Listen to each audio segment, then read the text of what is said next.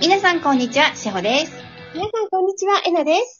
このラジオは目覚めを目指す皆様にえなさんからの素敵な情報をお届けする番組です。今日もえなさんよろしくお願いいたします。よろしくお願いしま昨日ですね、あの、お話を途中になっちゃって。うんはい。あのー昨日の復習をす。したいと思います。はい。あ、もう中、はい、お願いします。はい。あのーしっかりえなさんに語っていただきたいので、あ、わか冒頭からもう進めてまいります。 りました。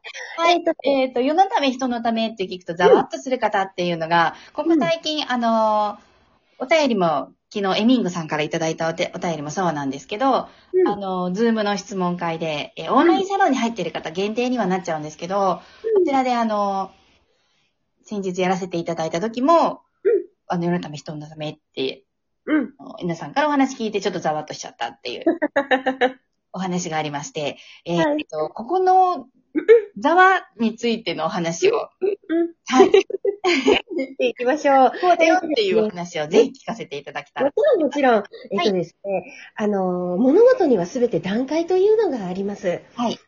もともと私たちはこの三次元というこの人間として生きているときに、はい。誰かのために生きてくださいというのを言われ、それが呪縛になりました。はい。で、まずは自分のことより人のことを考えましょうね。はい。自分より人を優先しましょうねって言って、自分より旦那さん、自分より子供、ね、自分より友達っていうところをやって、はい完全に自分自身を見失いました。はい。そのやり方で世の中が幸せになっているのであれば、はもうこの世の中は幸せになっているはずです、みんながね。でもそのやり方じゃなかったんですよね。結局はい。うん、いじめとか、そういった社会問題というのがあるということは、はい。自分の中の無価値観や、はこのい。罪悪感という、この自分に向けているエネルギーが、そのまま外側に放たれているんですね。はい。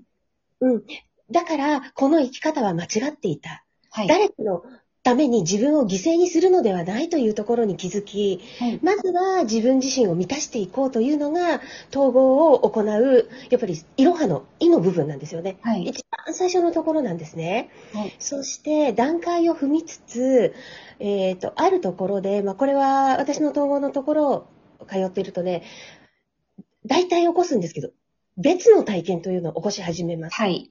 うん。はい。ね、しおちゃんもあると思うけど、はいもう感謝しかなかった。はい。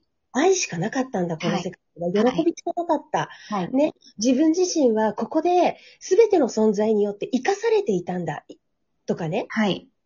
で、いっぱいの命のおかげで自分が今ここに生かされているのだっていう、そこに気づいていきます。はい。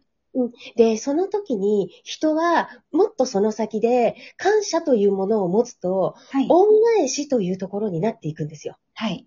うん。自分が今こうあるというのは、やっぱりこのかん地球のおかげ、うん要は地球環境のことだってほらみんなすごく気にしてるじゃないはい。うん。で、それだって私は一つ地球のために恩返しよっていうことだと思うんだよね。はい。うん、この満ち溢れた自分の中の愛、感謝というものをどうにかして今まで自分に与えてくれた人たちに対してそれを恩返ししたいという思いが人の中には育っていきます。はい。うん。で、これ、で、それがもっともっともっともっと進んでいくと、うーんとね、マスターたちっていう存在がいますね。はい。うんで、マスターたちというのは、彼らは、彼らの中に誰かのため、人のためにっていう思いがなければ、はい。これだけの情報を私たちにくれるっていうことはないんですよ。はい。で、それは、まず彼らが十分に120%以上自分たちを信頼し、はいそれ以上にまた他者、自分を取り巻く外側の存在、人たち、物事すべてに対して信頼というのをしているんですよね。はい。で、その上で、自分が今生かされていること、自分が持っているこの英知であり、心の財産というものを、これが誰かのためになるのであればというところで、私たちに分けてくれている。はい。うん。これが、平たく言うと、いつか人は、その先で、誰かのために生きる時が来ますよという意味です。うん。という意味です。はい。うん。ありがとうございます。うん。だから、三次元のところの誰かのためにとは全く意識が変わるんですよ。うん。うん。あのーうん。対対個人とかの、うんた人のためじゃないんですよね。うん、そうなんです。うん。あの、ざわっとされてるのは、対個人も見てらっしゃるのかなーって。うん、なのかなかもしれないね。ですよね。うん。そうじゃなくて、もう、規模が、宇宙規模のひ世のためというか、宇宙のためっていうか。うん。あのー、そしてね、私も今はいもうその道に入入っているんだけれど、はいやりたいんです。はい。とてもこれを。そしてこれは、誰かを助けたいというのではないんですね。はいなぜなら、その人自身を120%以上信頼しているからなんですよ。はい。うん。ただその上で、ここがちょっとね、言うと難しいんだけれど、はい。私が得てきたこの自分の心の中にある財産であるとか、英知であるっていうものを、もしかしたら誰かが何かのきっかけでそれを得ることで、開花するかもしれないじゃないその人が。はい。そうですね。うん。素敵。はい。うんそうそうそうそうそう。で、で本当にただ純粋に自分がこれこそしたいんですっていうはいそれだけなんですよ。うん。で、ここでじゃあ、じゃあ誰かのため、人のために生き生きたくないっていう私はダメですかって言ったら、そうじゃなくて、だからそこの呪縛にもとらわれないでほしい。うん、なるほど。はい。うん、うん。うん。うん。あの、昨日も言ったんだけど、私たちは結局しめじなので、はい。誰かが一人自分のためにしっかり生きれば、そのあり方というのは必ず誰かのためになっていくんですよ。はい。うん、うん。うん、そうですね。うん、あの、うん私もこれ、前にえなさんから教えていただいたことをラジオでもお話ししたかもしれないんですけど、うん私一人が幸せならば、うん、生きとし生ける地球の生物がうん、 2万の生物でしたっけ、うん、うん、うん、幸せになるって言われてるじゃないですか。うんだから私一人が幸せな空気を、息を吐くと、うん木が幸せ幸せな二酸化炭素を吸ってくれるんですとか、うん、うん、そそういうつながりがう、うんど、んどんどんどん膨らんでいくうん、っていうふうに考えると、うん。あの、自己犠牲ではないじゃないですか。全然自己犠牲じゃない。むしろなんか、満ち満ちちゃう。はい。うん、で、そうやって、あ、この植物が私の酸素をつ吸ってくれた、このかい、まあ、お家に例えば観葉植物があったとしたら、この観葉植物が私のこの幸せの酸素を吸ってくれてるから、こんなに葉っぱが綺麗なんだねとか、お花が綺麗なんだねって思うと、愛おしくなってくるじゃないですか。うん、うん、うん、うん、うん、それが派生していくっていううん。意そうい味うことですそういうことね。うん。そうなんですよ。はいだから、見ているところの、その視点というのがね、多分違ってたん、違ってるんだと思うんだよね。はい。翔ちゃんが言うように、誰かの、自分が犠牲になって誰かのではなく、はいそうすることが自分自身の喜びなんだよね。はい。うん。うん。本当の意味の。はい、そうですよね。軽やかに生きれてます。だって気にならないですもうん。うん。ん。うん。うん。ですよね。で、よく前にも、あの、えなさんおっしゃってたんですけど、人を幸せにしたければ自分が一番幸せになるんだよっていう。その通りです。ね、世界一、世界一幸せに、うん。あの、人を幸せにしてあげたいって思うなら、うん。まずは世界一自分が幸せになるっていう。その通りです。うん。で、やっぱり私のお客様でも、はい。世界の人を笑顔にしたいって、やっぱり言うのね。はい。